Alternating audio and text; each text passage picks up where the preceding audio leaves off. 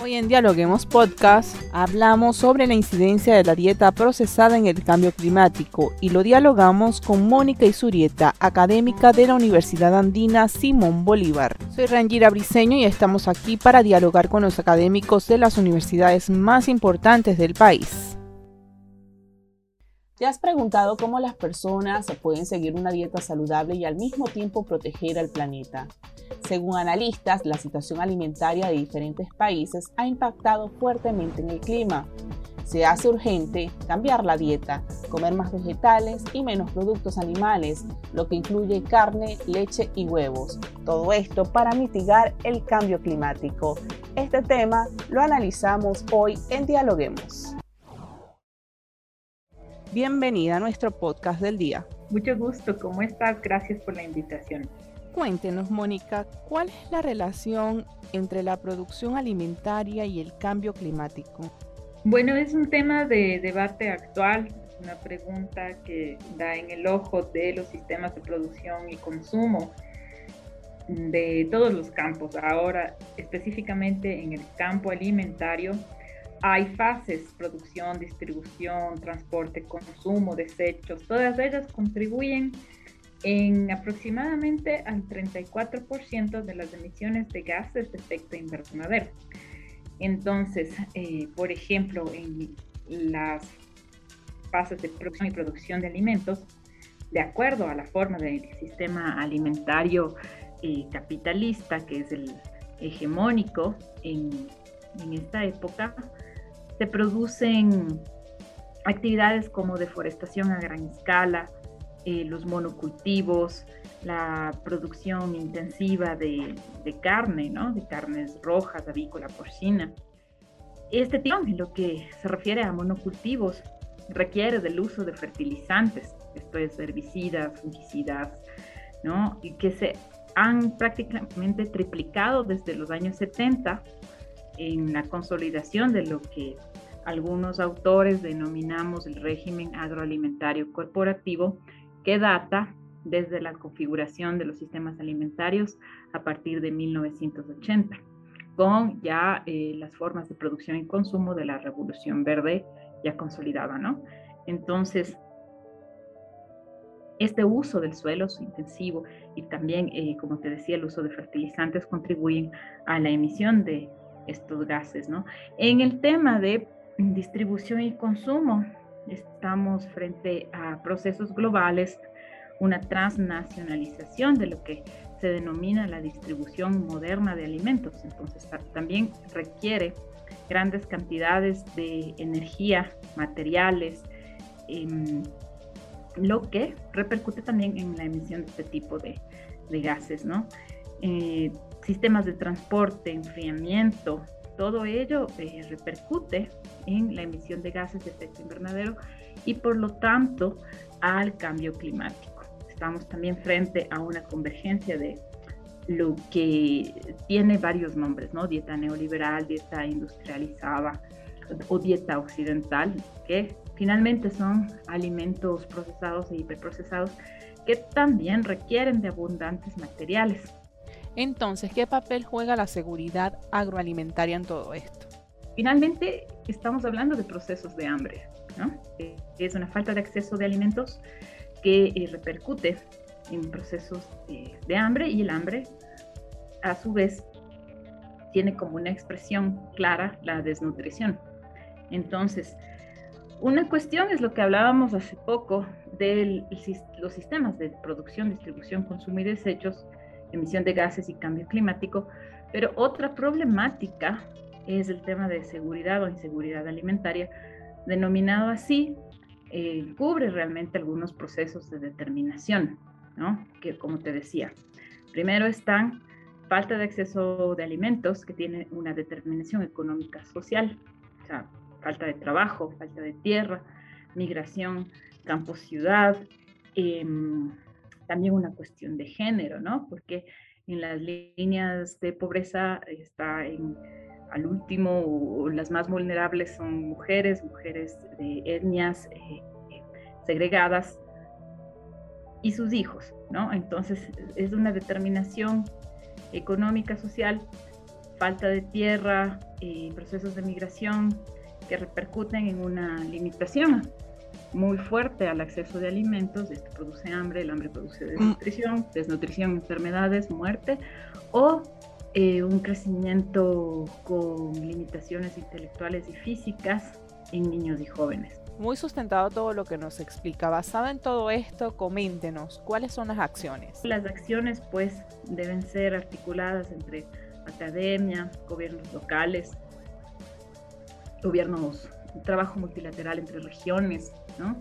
Y pues prácticamente también eh, apuntar sinceramente a un cambio sustancial, un cambio profundo en las formas de producir y consumir alimentos en medio del proceso urbano en el que está prácticamente todas las regiones del mundo. Mónica, entonces, ¿cuál sería la incidencia de la dieta procesada en el cambio climático? Bueno, particularmente la dieta eh, procesada, hiperprocesada, eh, al ser alimentos que se transforman, se transportan, se almacenan, eh, requieren de gran cantidad de material y energía. Entonces, como te decía a un inicio, son ingredientes que provienen, por ejemplo, el azúcar de grandes monocultivos de maíz. Eh, requieren empaque, que es plástico, y un plástico que se desecha y es contaminante. ¿no? Requiere en su transporte eh, sistemas de frío, sistemas móviles de frío, y lo cual consume eh, bastante energía. ¿no? Entonces, el aporte de las dietas procesadas a los gases de efecto invernadero es lógicamente mucho mayor que eh, una dieta mm, basada en, frutas, en vegetales, ¿no? Eso por un lado.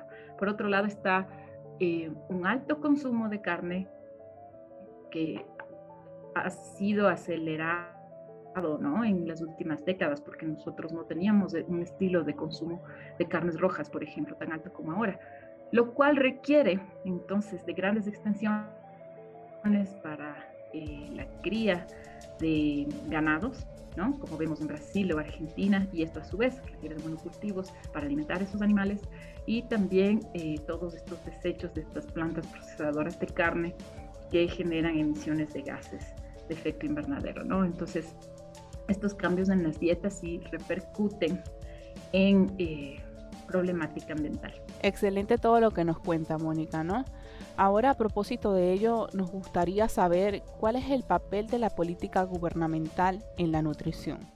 Bueno, primero hay que pensar en que eh, hay una realidad que ya es por más conocida, evidenciada de, por un lado, las cuestiones del aporte del sistema alimentario intensivo, moderno, capitalista en eh, la problemática del cambio climático y por otro lado eh, la inequidad de la forma económica dominante y los procesos que tienen en el acceso a alimentos, hambre, desnutrición, ¿no?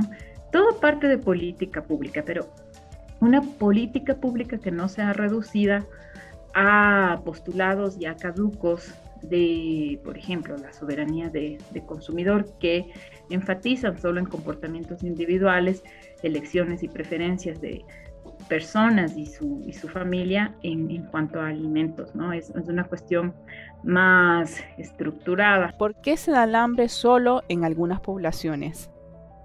Esa es una buena pregunta, ¿por qué se da el hambre y llamándolo así, ¿no? No con los eufemismos de seguridad alimentaria o inseguridad alimentaria. ¿Por qué se da el hambre?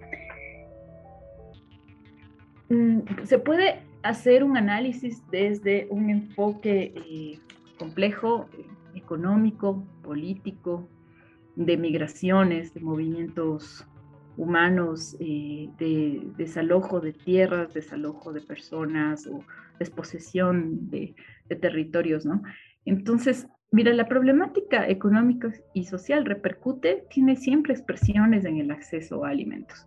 Entonces, y especialmente en, países donde la inequidad es más crónica, es severa, ¿no? Entonces puedo, por ejemplo, eh, mm, hablar de la India. India es un país del, del, G20, ¿no? Se habla de las sociedades más industrializadas. Sin embargo, arroja los porcentajes de desnutrición eh, más importantes a nivel mundial, ¿no? En ciertas épocas especialmente. Y, te preguntas por qué, ¿no? Entonces ahí hay una razón. Hay, en, países donde la inequidad es más profunda, tienes procesos de hambre. ¿no? En países donde su población ha sido despojada de tierras por conflictos bélicos, por un tema de desposesión de, las tierras de forma directa, e indirecta o agresiva, eh, también tiene como resultado una limitación en el acceso a alimentos. Temas como migración, ¿no? Migrantes que no tienen trabajo, que, no tienen un territorio seguro, eh, tienen problemas de hambre y por lo tanto de desnutrición, especialmente esos, esos niños, ¿no? Entonces, ¿por qué en ciertos países sí? Yo te diría que es eh, un asunto de inequidad, eh, de no acceso a la tierra, de falta de posibilidades de trabajo, ¿no? Y en otros países donde hay sistemas de seguridad social más fuertes, pues ahí tienes un proceso protector, ¿no? Donde la gente tiene trabajo, pues entonces si hay trabajo, hay ingresos, hay acceso a alimentos, ¿no? Si tienes tierra, al menos puede asegurarse un proceso de autoabastecimiento de alimentos, ¿no? Pero eh, mira, los casos de desnutrición ya no se dan solo en zonas rurales, ya se dan en estas em, terribles contradicciones que suceden en las ciudades, donde hay inmigración, ¿no? Eh, y son poblaciones segregadas que no tienen acceso a agua, servicios básicos, que a veces tienen trabajo, a veces no. Entonces sus estrategias de acceso a alimentos cambian. Son estrategias diarias. Un día comen, otro día no. La pandemia también ha sido un, proceso de determinación para eh, un acceso limitado a, a los alimentos. ¿Por qué? Porque repercutió en una crisis económica, desempleo, falta de trabajo, y eso pega directamente en el abastecimiento de alimentos, más en países donde han perdido su soberanía alimentaria o los alimentos son escasos, son caros. No así en, Ecuador, tienes tú todavía alimentos muy disponibles desde la agricultura familiar campesina, la pesca artesanal, que eh, en el contexto de la, pandemia, de la pandemia pudieron circular al interno del país con precios realmente accesibles. Mónica, ya para finalizar, coméntenos qué estudia el programa Andina Ecosaludable. Nosotros estudiamos en el programa Andina Ecosaludable el doctorado en salud colectiva, ambiente y sociedad, eh, la taxonomía de la determinación social, que es un, un eje de la epidemiología crítica de autoría de Jaime Breil, y otros autores latinoamericanos en salud colectiva. Entonces, ¿qué es lo que te permite mirar esta determinación social? Primero, un abordaje más complejo del problema, no reducido, no fragmentado entre campos, ¿sí?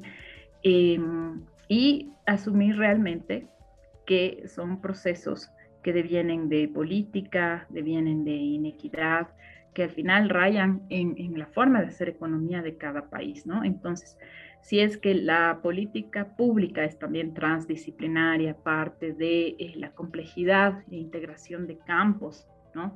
Por ejemplo, está salud, eh, claro, nutrición, pero también economía, comunicación, agroecología, pues se pueden hacer acciones mancomunadas, ¿no?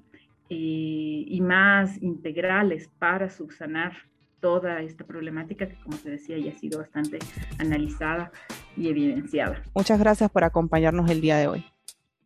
Perfecto, muchas gracias por el espacio y la invitación también, con mucho gusto. Recuerda seguirnos en nuestras redes sociales, Instagram, Facebook y Twitter, además de profundizar nuestro contenido en la www.dialoguemos.es. Soy Rangira Briseño y seguimos dialogando en podcast.